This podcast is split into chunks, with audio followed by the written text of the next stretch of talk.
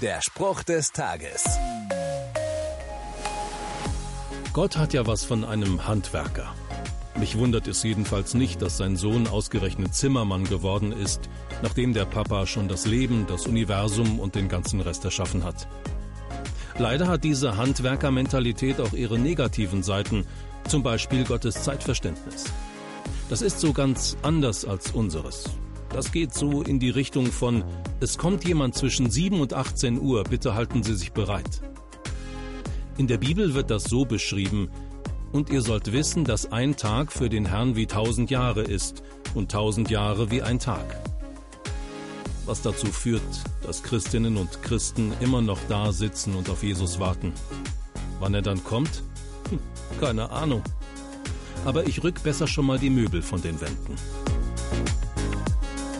Der Spruch des Tages steht in der Bibel.